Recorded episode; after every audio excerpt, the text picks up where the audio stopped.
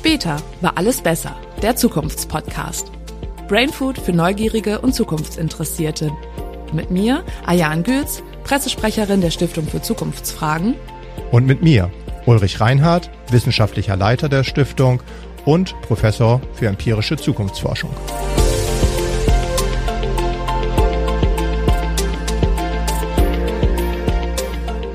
Hallo und herzlich willkommen zur vierten Folge unseres Zukunftspodcasts. Heute haben wir wieder drei spannende Themen für euch mitgebracht. Im Chart der Woche geht es heute um das Thema Camping. Bei der Interviewanfrage der Woche wurden wir gefragt, warum die Deutschen eigentlich keine Kinder bekommen. Und im Thema der Woche, das Uli und ich diskutieren, fragen wir uns, ob die Zukunft der Gesellschaft eigentlich Mainstream oder individuell ist. Im Chart der Woche werden dieses Mal sehr, sehr viele Klischees bestätigt. Campen gehen vor allem gerne junge Menschen, Familien mit auch gerne mehr als drei Kindern und Rentner. Den Chart der Woche findet ihr auf stiftungfürzukunftsfragen.de.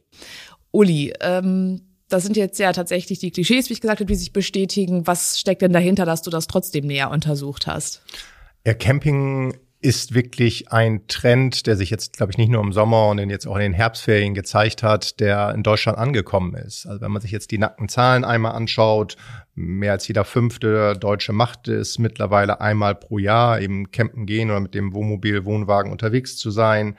Andererseits auch die harten Fakten, wirklich der Bestand an Wohnmobilen hat sich in Deutschland in den letzten zehn Jahren verdoppelt. Also es sind jetzt wow. 770.000 Wohnmobile, die unterwegs sind. Nochmal Wir haben uns genau übrigens auch äh, dafür interessiert. für einen die Wohnwagen so oder für teuer. Wohnmobil? Wohnwagen. Ja. Wohnmobil ist cooler, aber, äh, aber Wohnwagen ist praktischer. Auch richtig Geld. Ne? Richtig, ja, aber selbst so ein alter Wohnwagen kostet viel Geld. Also ich habe mal nachgeguckt, so diese normale Kategorie, so diese siebeneinhalb Tonner, starten bei 150.000, aber man zahlt dann locker über eine halbe Million für so ein Wohnmobil. Wahnsinn. Das ist, und das teuerste Wohnmobil habe ich übrigens auch rausgesucht, ähm, über sechs Millionen.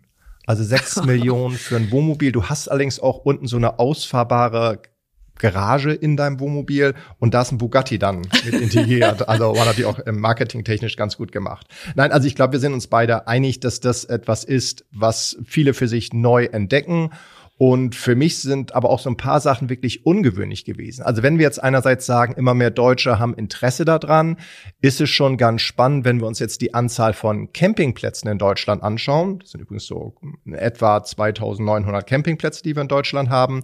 Da ist die Anzahl von Campingplätzen in den letzten 15 Jahren um über 20 Prozent gesunken. Also wir okay. haben mehr Leute, die daran Interesse haben, aber weniger Plätze, wo die offiziell erstmal hingehen können. Also so ein kleiner ähm, Widerspruch.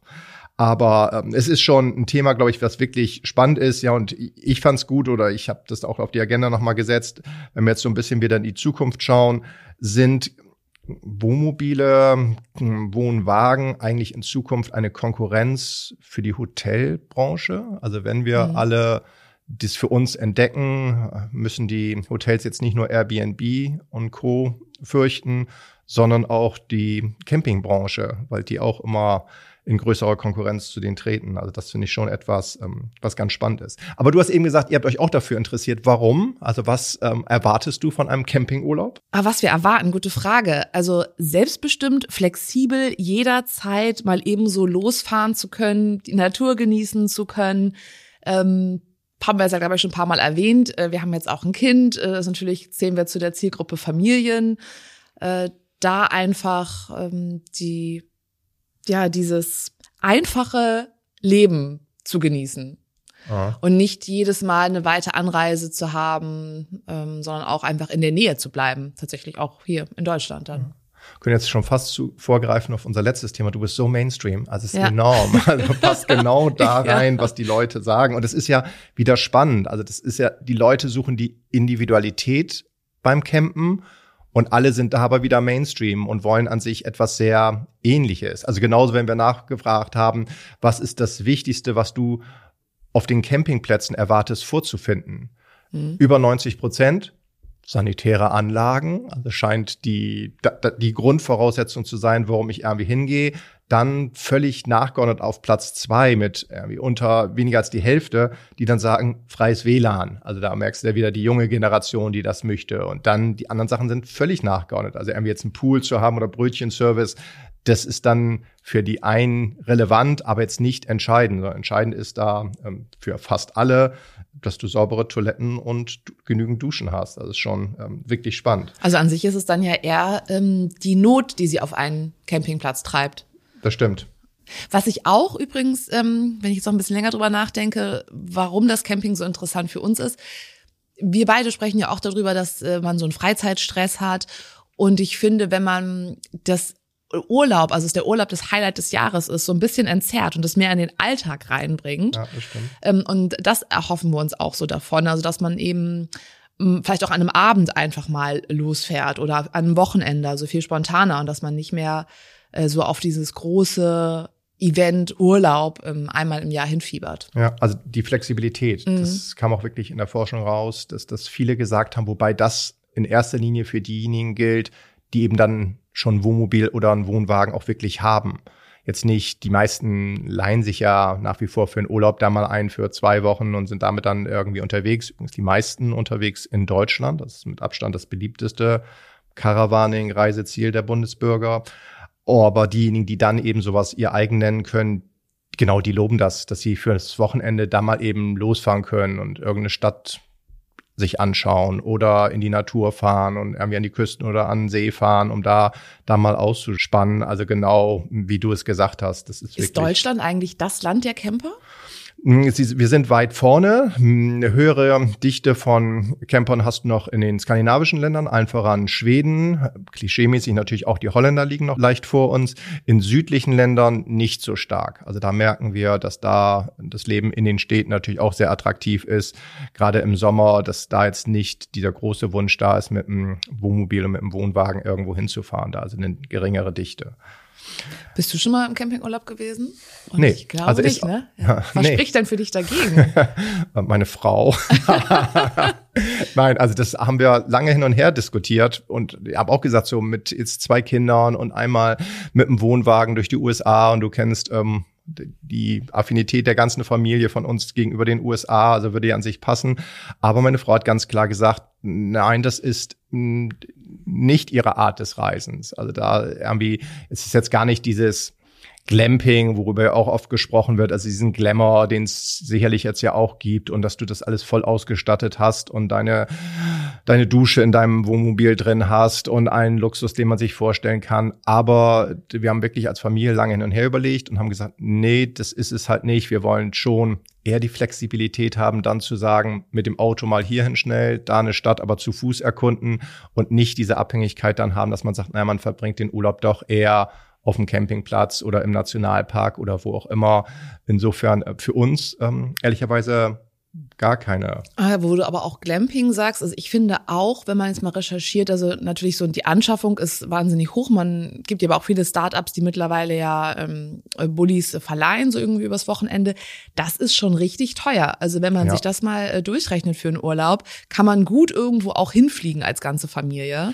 Ja, äh, ja, dieses Fliegen ist natürlich aber oftmals auch ein Argument fürs Campen, weil es ja gerade klimaschonender ist, dass du eben dann nicht Absolut, aber das muss man sich dann halt auch wieder leisten können. Ja, da hast du recht. Und ähm, gerade dieses ähm, ökologische Campen ist auch ein Trend, der sich mehr und mehr durchsetzt. Also wenn wir jetzt wieder über die Zukunft sprechen, wir haben einerseits dieses Glamping, dann aber auch dieses Eco-Camping. Mittlerweile, glaube ich, über 200 Campingplätze in Europa, die dieses Siegel auch haben, die besonders nachhaltig sind besonders ähm, viel Wert darauf legen, dass auch umweltschonend dann sich vor Ort ähm, verhalten wird. Das ist auch etwas. Aber klar, also Kosten ist eines, wobei man ein bisschen einschränkend sagen muss, im Schnitt 35 Euro kosten Campingplatz in Deutschland. Das ist jetzt nicht äh, so viel.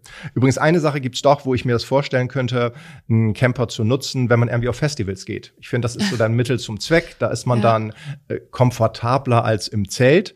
Und das könnte ich mir dann wiederum vorstellen, dass das etwas ist, gibt es ja auch oftmals, dass sowas angeboten wird, ähm, was dann wieder ist. Aber so als familientauglich ähm, wäre es für uns zumindest nicht. Apropos familientauglich, wir sollten ja. äh, zum zweiten Thema kommen. Die Anfrage genau. der Woche. Genau. Da ähm, hat sich ja ein Journalist äh, mit der Frage beschäftigt, ähm, ja, warum eigentlich die Geburtenrate in Deutschland nicht, äh, nicht so hoch ist wie vielleicht auch in anderen Ländern. Und äh, es gab dahinter noch die Frage, ob man eigentlich die Welt retten kann, wenn man keine Kinder mehr bekommt, ähm, ob das sozusagen ein Zukunftstrend sein könnte. Ja. Ähm, ja, willst du anfangen, wie, wie du das siehst? Genau, also grundsätzlich ist die Aussage natürlich richtig. Wir bekommen durchschnittlich weniger Kinder als in anderen westlichen Industrienationen. Also 100 Frauen bekommen bei uns 153 Kinder. Das reicht natürlich bei weitem nicht aus, wobei das auch kein neues Phänomen ist. Also seit den 70er Jahren oder Anfang der 70er Jahre stimmt diese sogenannte Reproduktionsrate eben in Deutschland nicht mehr. Klassischer Pillenknick, Quote ist in den Keller gegangen. Seitdem hat sich das nicht mehr wirklich erholt. In anderen Ländern ist es anders. Egal, ob du jetzt irgendwie Frankreich anguckst, ob du dir ähm, die USA anschaust mit knapp zwei Kindern, also viele westliche Länder, die, wo die Quote deutlich höher ist. Und ja, die erste Frage war dann ja an uns gerichtet, warum ist es eigentlich so? Also warum entscheiden sich doch sehr viele Deutsche gegen eigene Kinder? Und ähm, da haben wir dann die unsere eigene Forschung nochmal näher angeschaut. Einerseits haben wir aber auch einen kompletten Podcast in der ersten Staffel gemacht zum Thema Familie. Also wen das Thema interessiert, da den empfehle ich wirklich. Da haben wir es ja sehr nochmal auseinandergenommen. Und Hauptgrund sind natürlich die Ängste der Deutschen. Also viele, die sich dagegen entscheiden, haben einfach Angst. Und das mag in unterschiedlicher Ausprägung sein. Ob jetzt Angst vor Alleinerziehung, ob Angst vor Scheidung, ob Angst, nicht genügend Geld zu haben, Angst, die Karriere zu vernachlässigen, Angst, die eigene Freiheit aufzugeben, Angst für, von, vor der Zukunft für die Kinder. Also die Angst ist ähm, omnipräsent. Und äh, manche Ängste sind durchaus wahrscheinlich. Ja, andere Ängste sind halt ähm, Quatsch. Also was ich nehme sowas wie Scheidungsrate. Wenn du ein Kind hast, ist deine Scheidungsrate geringer, als wenn du kein Kind hast. Also du trennst dich seltener mit Echt? Kindern. Ja. Oh, okay. Ähm, andere Sachen natürlich, die kann ich auch nachvollziehen, das habe ich auch nochmal im Interview gesagt. Also die Kinderfreundlichkeit in unserem Land ist nicht ausgeprägt. Also Kinder werden eher als störend von vielen empfunden. Und wenn jetzt in der Nachbarschaft ein Kindergarten aufmacht, dann gibt es wahrscheinlich sofort eine Bürgerinitiative dagegen. Oder wenn du irgendwie reist und im Hotel sind viele Kinder, die sich nicht benehmen können. Das ist natürlich etwas, was eine große Herausforderung ist. Also war, für mich war aber diese Frage, warum sind wir eigentlich so ängstlich? Also ich ja, meine, ihr wart ja nie ängstlich da. Ja, aber wenn wir uns jetzt mal die, die Zahlen von uns anschauen, mhm. äh, zwei Drittel der Deutschen sagen ja, Kinder kosten zu viel Geld. Ja. Also das ist der Hauptgrund. Und direkt kurz dahinter, also auch noch mit zwei Dritteln, sagen, äh, sie wollen lieber frei und unabhängig bleiben. Ja. Sind wir dann ein Land der Egoisten und Materialisten? Nee, also einerseits ist es durchaus berechtigt. Also wenn du dir anguckst, armutsgefährdet in Deutschland, die größte Gruppe sind die Alleinerziehenden. Also hast du eine Wahrscheinlichkeit von über 50 Prozent, dass du armutsgefährdet bist, wenn du alleine ein Kind aufziehst. Also das ist finanziell ja durchaus auch ein Risiko. Jetzt will ich nicht von Abhängigkeiten sprechen, die man dann ja auch irgendwie eingeht, ob jetzt als Frau, als Mann ganz gleich. Das ist schon etwas, was eine berechtigte Sorge ist oder Statistische Bundesamt sagt, ein Kind kostet in Deutschland pro Monat knapp 600 Euro.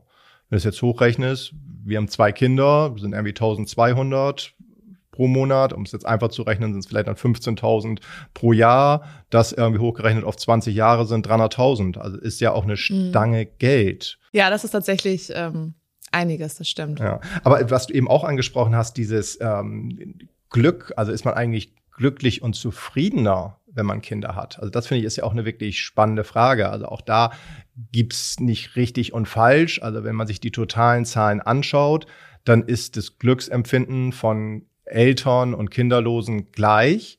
Wobei, wenn man dann sich näher die Zahlen anschaut, ist schon auffällig, dass das vor allem bei denjenigen, die Kinder haben, nach unten gezogen wird durch Alleinerziehende. Also die sind eben dann, und das ist wieder der finanzielle Aspekt, für die sind die Sorgen, was das Geld angeht, doch sehr groß, dass sie eben dann nicht ein so hohes Glücksempfinden haben. Wenn du dir jetzt wieder normale Einkommensgruppen anschaust oder Paare, wo keine Scheidung dabei ist, da ist die, der Glücksindex höher als bei Kinderlosen. Das darf man auch nicht vergessen. Was ich aber nochmal von dir wissen wollte, weil du da eben so, ähm, bist du eigentlich eine für dich so dieses Vollzeitmama, ist es eigentlich angsteinflößend oder ist es für dich das Schönste der, Welt? Also, das ist ja auch also theoretisch gefragt jetzt. Ne? Genau. ähm, ja, beides würde ich sagen. Also und ich genieße ja auch den Luxus, ähm, dass man sich heutzutage nicht mehr entscheiden muss. Also ich kann ja, ja sowohl Mama sein als auch äh, Karrierefrau oder berufstätig, ja. äh, kann oh, mein, aber, meinen also, Hobbys noch nachgehen. Also aber wenn ich jetzt, okay, dann formuliere ich die Frage anders. Würdest du eigentlich sagen, du und dein Mann, ihr seid in erster Linie Eltern oder ein Paar? Ich finde es ganz wichtig, dass man in erster Linie ein Paar ist, Ja. ähm, weil man dann, glaube ich, nur gute Eltern auch sein kann. Genauso wie man einfach nur eine Mama, man muss auch seinen eigenen Hobbys noch treu bleiben und seine eigene Person irgendwie bleiben, um auch ein gutes Vorbild sein zu können und ausgeglichen zu sein. Aber in den ersten Jahren, ersten Lebensjahren eines Kindes, glaube ich, sind, ist man sehr, sehr viel erstmal Eltern. Ja. Weil man dann einfach einen Menschen am Leben halten muss. Und das ist schon auch eine Herausforderung.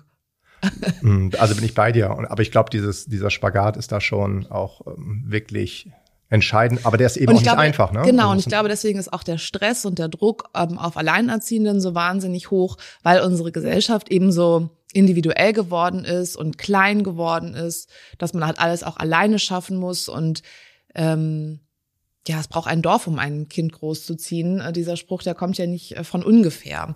Ja. Und äh, Ja, das übrigens, das habe ich eben vergessen zu erwähnen, als ich erzählt habe, dieses, äh, wann ist man glücklicher oder wer ist glücklicher? Eltern sind besonders glücklich, wenn die Kinder ausziehen, also wenn die Verantwortung nicht mehr da ist, was ich ganz entscheidend. Aber ich glaube, äh, wenn man das jetzt auch als Fazit zusammenfassen würde, war ja auch bei uns im Interview, dass wir gesagt haben, letztendlich ist natürlich die Toleranz entscheidend. Es ist und bleibt eine individuelle Entscheidung. Und was du ganz am Anfang gesagt hast, was ja auch im Interview die Anfrage war, kann man die Welt retten, wenn man keine Kinder mehr bekommt?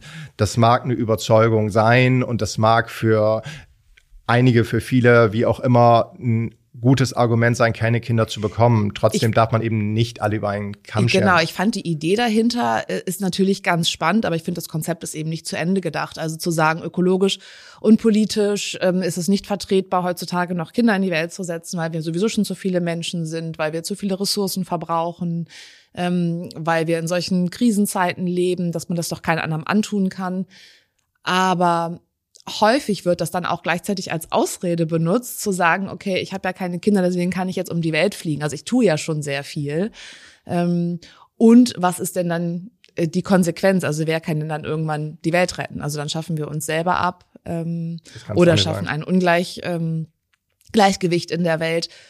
Ich denke halt, dieses Konzept ist einfach nicht, nicht zu Ende gedacht. Aber es zeigt ja auch, dass sich doch immer mehr Leute und auch Prominente irgendwie dazu äußern, ähm, dass es halt eben so ein, so ein Unmut äh, in der Gesellschaft gibt, diesem Thema gegenüber. Genau, aber darum glaube ich eben auch, das habe ich auch im Interview als Fazit rausgestrichen, noch, unterstrichen nochmal, dass es eben diese, es gibt kein richtig und falsch. Und es ist eine individuelle Entscheidung. Und jeder muss es für sich selbst wissen. Und ich glaube, gefordert ist halt auch da wieder die Toleranz und es zu akzeptieren, dass nicht alle es gleich sehen und die einen, die gute Argumente für sich dagegen anführen, Kinder zu bekommen, das muss man ja akzeptieren. Oder andere, die halt sagen, nee, das ist für mich der Sinn des Lebens und ich möchte das, dass da in unserer Gesellschaft eben ähm, die Toleranz, was Entscheidendes für die Zukunft auch gerade ist. Und ja, ich meine, gesprochen beim Thema individuelle Entscheidung äh, ist ja sowieso das Thema, was wir in den letzten zwei Wochen, ich weiß gar nicht, wie oft hier im Büro diskutiert haben, ist die Zukunft eigentlich individuell oder Mainstream? Ja, das äh, finde ich auch äh, total, total spannend, weil wir da in allen ganz unterschiedlichen Forschungen, die wir machen, immer wieder drauf kommen. Also wie sieht eigentlich die Zukunft unserer Gesellschaft aus? Ja. Ähm, was meinst du denn?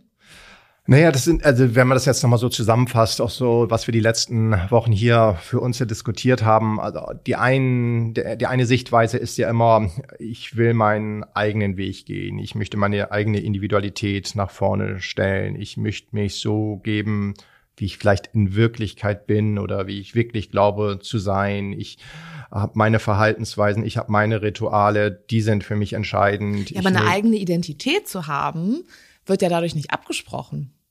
Also du hast deine Interessen und das alles, äh, was du gerade ausgeführt hast, bedeutet ja nicht, dass du deswegen nicht ähm, Mainstream trotzdem sein kannst. Total, aber das ist ja immer das Argument, wenn ich höre, die Individualität ist die Zukunft, das sind immer die Argumente von denjenigen, die sagen, in diese Richtung geht's in Zukunft. Und das ist äh, entscheidend. Also eher, ich will jetzt nicht böse sein und sagen, äh, egoistisch, mhm. aber halt doch sehr individuell. Und, und das finde ich ist was Entscheidendes, was wir auch immer wieder diese Woche gehabt haben.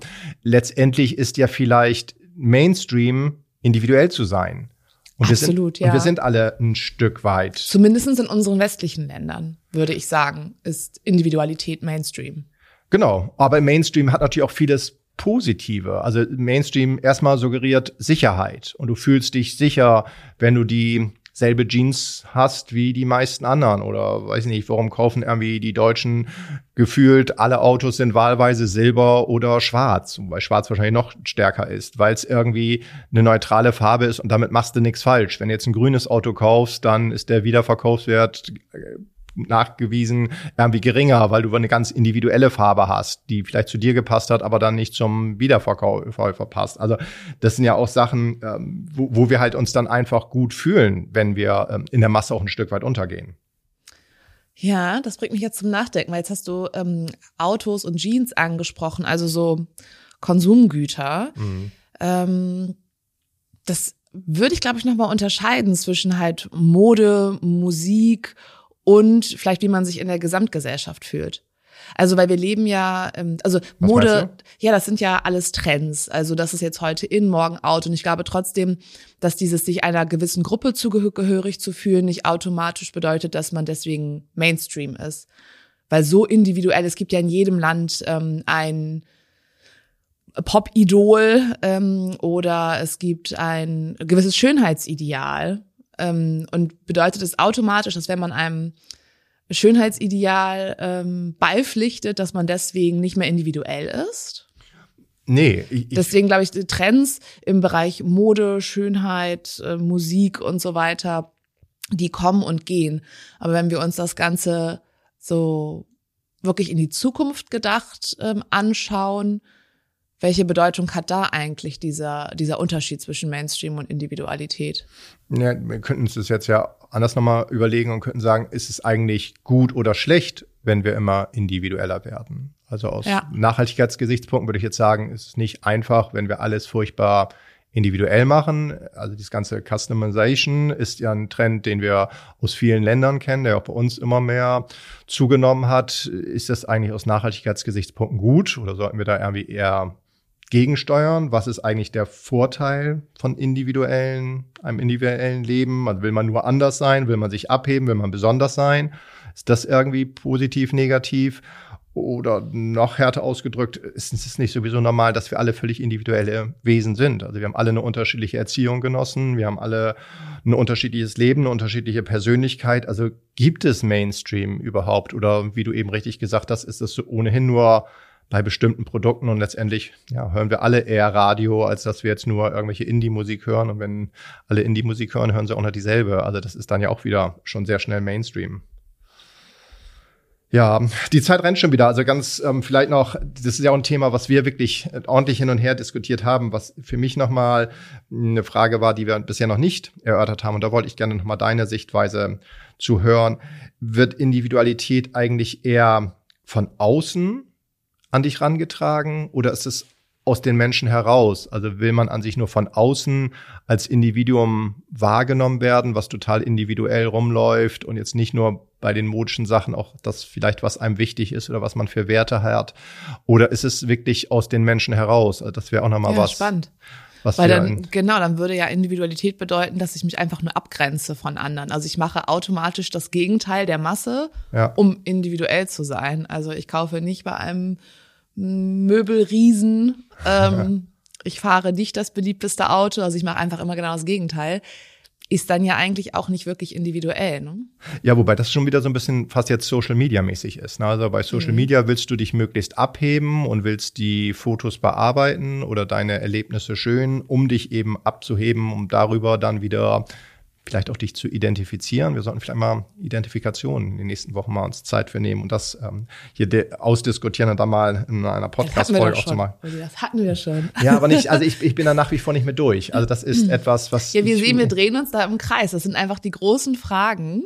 Ähm, und wahrscheinlich kommt es immer wieder hin zurück, dass wir Menschen einfach Menschen sind, soziale Wesen sind und dass Gruppenzugehörigkeit Identifikation, dass das einfach Dinge sind und Gruppenzugehörigkeit, Identifikation geschieht ja auch durch Mainstream. Also man hat die gleiche Meinung und man mag das gleich, man geht auf das gleiche Konzert, ähm, man fährt die gleichen Dinge und man hat auch vielleicht die gleiche politische Meinung. Ähm, also es, es geht ja nicht nur um Produkte, sondern man kann ja auch Mainstream-Meinungen haben, mhm. ähm, weil man sich dann einfach sicher fühlt. Und unsere Welt, das ist ja immer so Wellenbewegungen und gerade leben wir in einer sehr unsicheren Zeit. Vielleicht ist, hat jetzt gerade der Mainstream auch wieder so einen Aufschwung. Und daraus ergibt sich eine Frage, Uli, was ist denn eigentlich der Vorteil, wenn man individuell ist? Das sind eine der großen Fragen. Also die Forschung sagt dazu, naja, über Individualität hebst du dich eben ab, ob das jetzt, weiß nicht, in der Partnerwahl ist, im Job, in der Wahrnehmung von anderen und darum hat sich die Individualität dann rausgebildet. Aber nochmal, ich meine, letztendlich sind wir alles Individuen und die Sicherheit, gerade in der heutigen Zeit, ist wichtig über die Masse, aber ich finde, es sind auch keine Gegensätze. Und was wir ganz, ganz am Anfang jetzt hatten, dass vielleicht die es ist Mainstream ist, eben individuell zu sein. Ich glaube, das fasst es ähm, wirklich gut zusammen. Aber wir müssen an diesem Thema dranbleiben. Also ja. es ist bei vielen Sachen noch offen, da bin ich ganz ehrlich. Nichtsdestotrotz, ähm, du hast wieder die letzte Kategorie für mich. Richtig, genau. Ähm, was kommt, was bleibt, was geht? Ja, wenn wir es so für heute uns anschauen, nehme ich aus ja, verschiedenen Sachen vielleicht mal raus, was geht. Ich glaube, wir werden weniger Scheidungen in Zukunft haben. Also wenn wir über das Thema Kinder und warum die Leute keine Kinder mehr bekommen gesprochen haben, die Scheidungsraten in Deutschland gehen zurück. Also da können wir die Ängste ein wenig abbauen. Das wird in Zukunft eher rückläufig sein. Was kommt? Ich glaube, so einerseits eine Renaissance der Familie zeichnet sich ab, gerade wenn ich mir die junge Generation anschaue was kommt, glaube ich, jetzt bei diesem letzten Thema auch, die Ausdifferenzierung wird erstmal weiter sich fortsetzen. Also das haben wir vorhin beim Thema Camping ja auch gehabt, dass es jetzt das Glamping gibt, dass es das ganz einfache Campen gibt, dass es das Eco-Camping gibt. Also da auch schon wieder eine Ausdifferenzierung dieses Riesenbereichs des Campen. Da wird die Ausdifferenzierung, glaube ich, weiter voranschreiten. Ja, und was bleibt, das ist eben, das haben wir, glaube ich, bei allen drei Themen gesehen, nicht das richtig und falsch, schwarz-weiß, dass es das einfach nicht gibt, sondern dass es eben die eigene Entscheidung ist, ob jetzt Camping oder nicht Camping, ob Kinder oder keine Kinder, ob Mainstream oder Individualität. Das ist die Entscheidung des Einzelnen. Da sind Toleranz und Akzeptanz gefordert und die eigene Sichtweise muss nicht unbedingt die Sichtweise sein des anderen. Ich glaube, das ist was Entscheidendes, dass das in Zukunft auch so bestehen bleibt. Insofern sind wir wieder durch. Ich freue mich auf die nächsten zwei Wochen. Viele Themen, die wir sicherlich wieder in der Stiftung diskutieren werden. Ja, und dann hören wir uns wieder in zwei Wochen. In Bis diesem dahin. Sinne, macht's gut. Tschüss. Wenn ihr selbst Zukunftsfragen habt, dann zögert nicht, uns zu schreiben. Die E-Mail dazu findet ihr in den Infos zu dieser Podcast-Folge oder auf unserer Website stiftungfürzukunftsfragen.de. Und wenn euch die Folge gefallen hat, dann lasst uns doch ein Like da und vergesst nicht, uns zu abonnieren.